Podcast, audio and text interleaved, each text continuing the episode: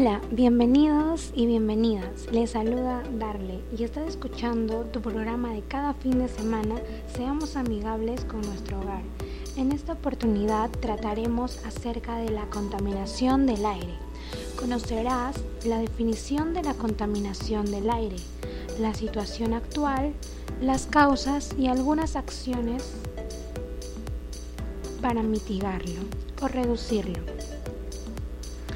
La contaminación del aire es algo que ha ido aumentando a lo largo de los años con las diferentes acciones que han ido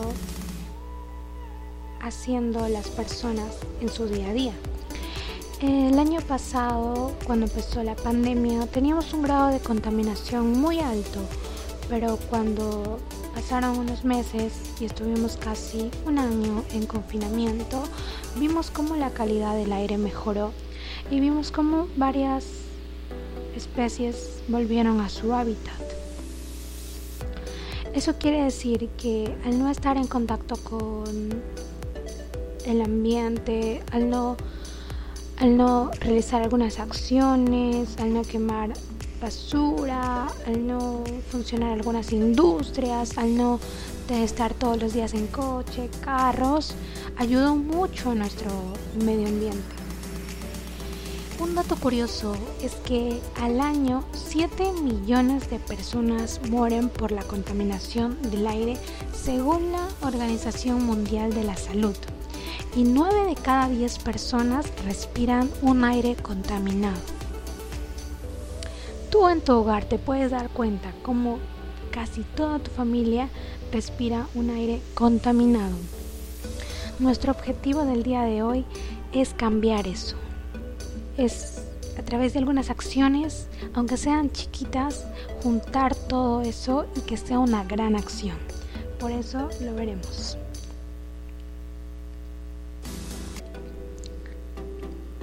Debemos entender como contaminación del aire a la alteración del equilibrio atmosférico debido a la presencia de partículas sólidas, también conocidas como material particulado, y al exceso de gases como dióxido de carbono, metano, óxidos de nitrógeno, óxidos de azufre, ozono y otros.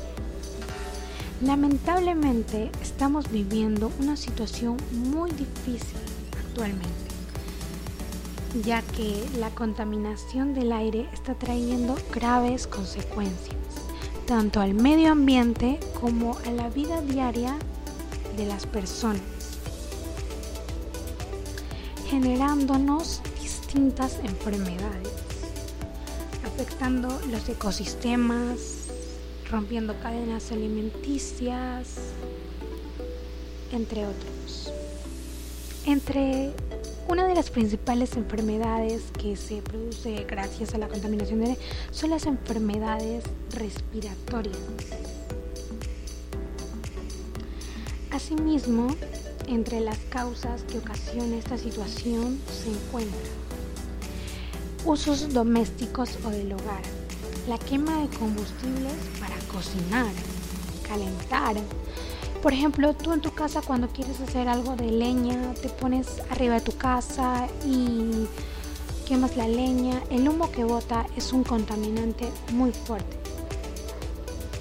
La industria o las fábricas, la quema de carbón que hacen es una acción que ellos hacen para sus productos, generadores diésel que es algo normal para ellos, pero es algo demasiado peligroso para nuestro aire. En el transporte, los vehículos, carros, autobuses, todo eso generan una gran contaminación, ya que emiten CO2, un gran contaminante. En la agricultura, el ganado que produce metano y amoníaco a, partir de sus heces y la quema de residuos agrícolas. Cuando los campesinos tienen residuos, lo queman. Y eso también está súper, súper mal. Eh, genera mucha contaminación. Algunas personas pensarán que no daña, pero sí, sí daña. en los residuos. La quema de residuos a cielo abierto. Cuando tú quemas tu basura o la gente cuando va y ve que están quemando basura, bota un humo que también produce contaminación. Ah, los, los residuos orgánicos en los vertederos. Otra fuente muy peligrosa. Otras fuentes así son las erupciones volcánicas, las tormentas de polvo y otras fuentes naturales que son de nuestra madre naturaleza. Pero todo esto podemos frenarlo, depende de nosotros. En nosotros está realizar acciones para cambiar esto. tenemos cuatro puntos importantes. El primero es contrarrestar los efectos de la contaminación ambiental en la salud a partir de prácticas cotidianas de actividad física. Nosotros podemos contrarrestar los efectos de la contaminación del aire en nuestra salud a través de actividades físicas, como el ejercicio, salir a correr, hacer ejercicio en casa, teniendo una alimentación saludable, balanceada, llevando una vida ordenada, dormir bien, hacer las actividades a tiempo, las actividades. El segundo punto, asumir la autoestima como valor personal para brindar alternativas de solución a problemas diversos.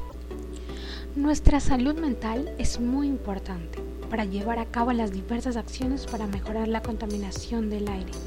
Por ello, nuestra autoestima es un factor clave. Si tú te sientes bien contigo mismo, te va a dar ganas de hacer que tu alrededor también se vea bien y se sienta bien.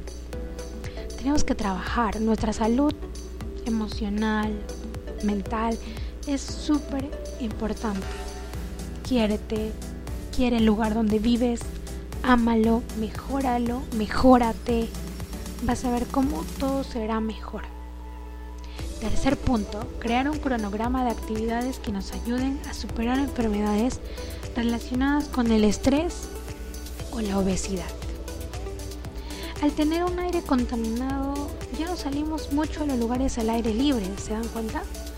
Eh, lo que nos genera estrés, el no poder ver cómo está el cielo, el parque, el no poder salir con tu mascota, te hace sentir mal. Nos sentimos desanimados, agobiados con nosotros mismos, con nuestro alrededor.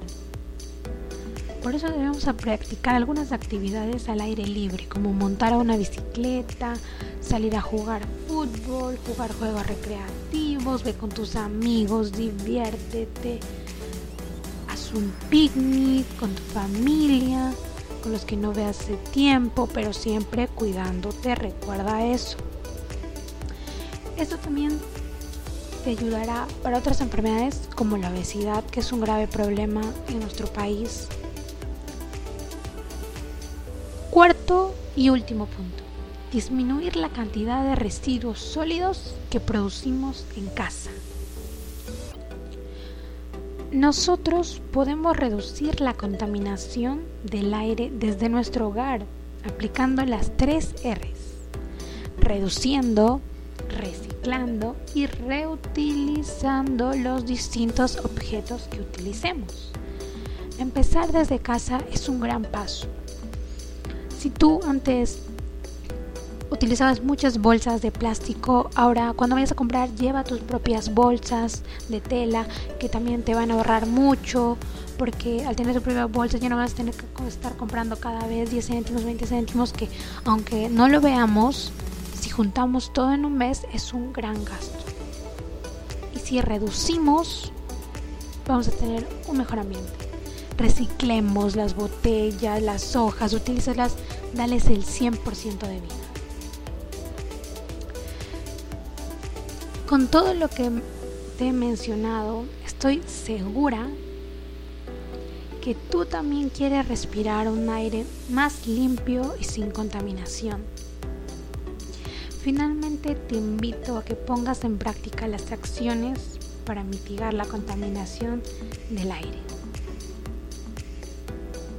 Recuerda, un pequeño cambio puede hacer algo maravilloso.